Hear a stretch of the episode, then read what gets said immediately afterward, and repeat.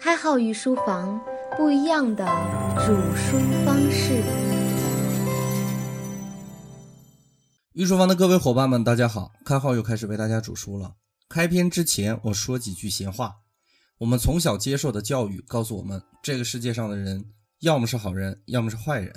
这个世界上的东西呢，要么是好东西，要么是坏东西。这种逻辑导致有很多人在跟我聊历史人物的时候，总用一个套路开始，要么说这个人是好人，要么说这个人是坏人。我这个人性格有时候有些不太好哈，用东北话来说就是有时候欠欠的。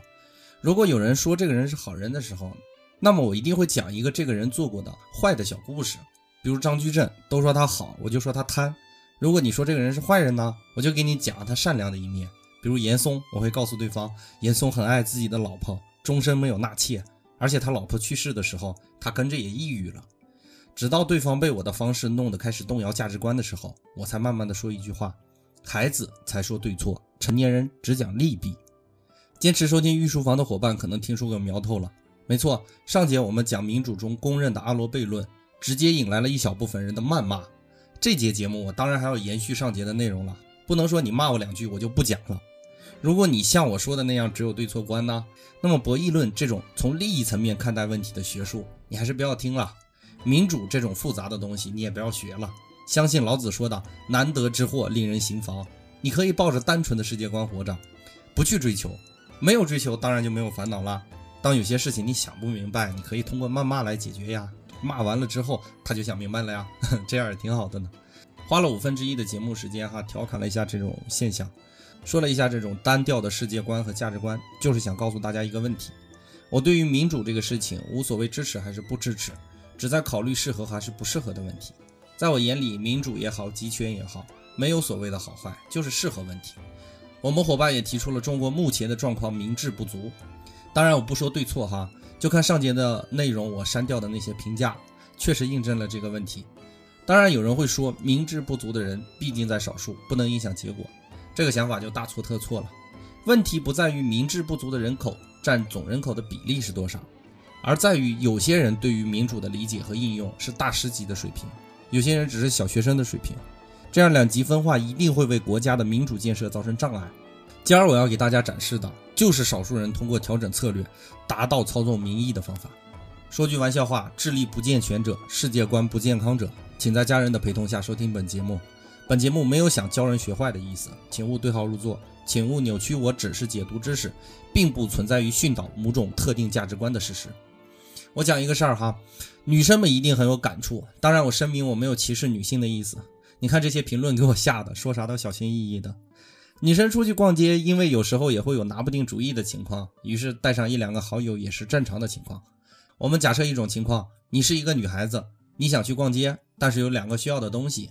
第一个东西是一件上衣，你还需要一件秋天穿的裤子，但是呢，你今儿只能买一件。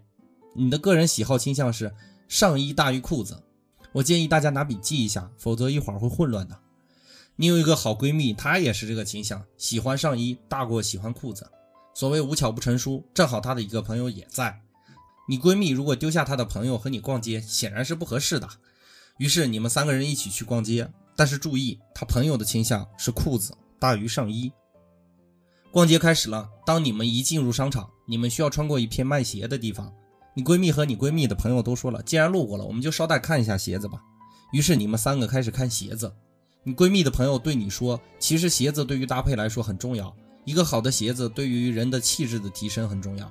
你觉得说的很对，但是在你心里，你还是需要一个上衣的。于是你的倾向发生转变，倾向变为上衣大于鞋子大于裤子。你闺蜜的朋友跟你闺蜜说，选衣服不如选鞋子。如果鞋子的样式够全，搭配衣服就会非常容易。同一款鞋子可以配不同的衣服，搭配出不一样的风格。你闺蜜也认同了这个观点，于是她的倾向变为鞋子大于上衣大于裤子。而你闺蜜的朋友呢，她只是想看裤子，不想看上衣。鞋子嘛，无所谓的，看不看都可以啊。所以她的倾向是裤子大于鞋子大于上衣。穿过鞋子区就是上衣区和裤子区。于是你们决定要不要看鞋子，而放弃看上衣。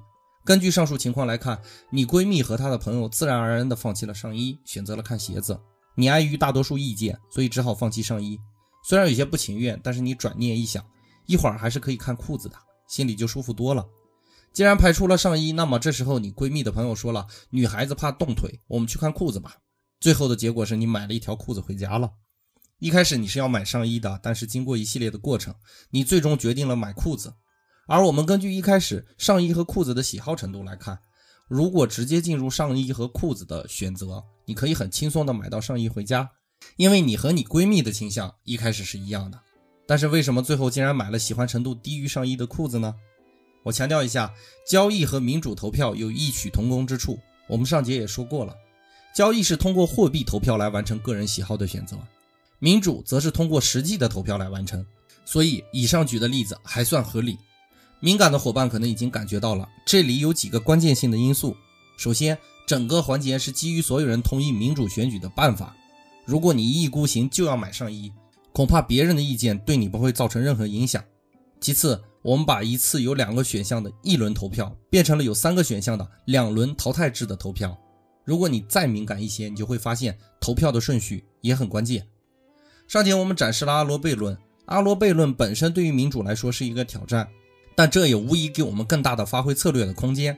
适当的放入一些干扰选项，调整一下投票顺序，必然会打乱民意结果。数学上也用严谨的方法证明了这个策略，在这儿我就不多说了。我们不是数学类的节目，我简而言之，总体来说就三点：增加干扰项，调整投票顺序，最关键的是在适当的时候淘汰掉竞争力最强的其他选项。如果你觉得我这样的例子举得太过牵强，说服力还不够，你可以看一下2009年选取2016年夏季奥运会主办方的投票过程，你就知道这样的策略行之有效。不同点在于，第二名在第一轮的投票环节中。故意示弱，吸引第二轮乃至第三轮的投票结果，这一点和我们讲到的闺蜜朋友优先淘汰上衣的行为有异曲同工之妙。这只是整个民主选举策略中的第一种粗暴的方式，叫做伪修正案法。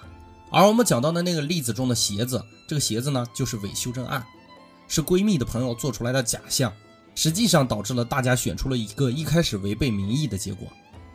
这种操纵在现实里很好用。而人群选择的盲目性也体现得一览无余。我们之所以不提倡大范围的民主选举，可能也存在这样的考虑。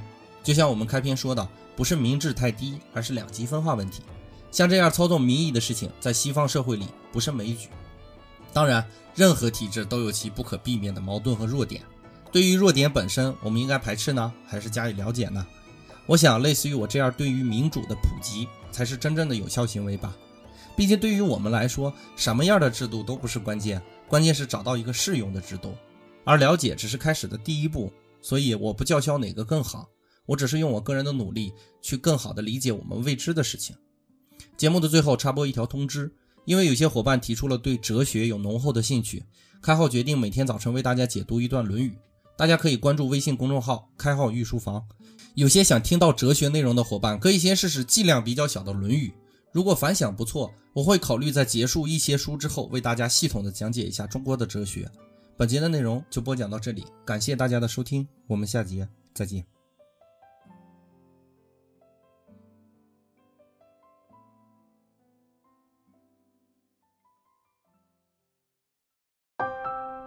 开号与书房不一样的煮书方式。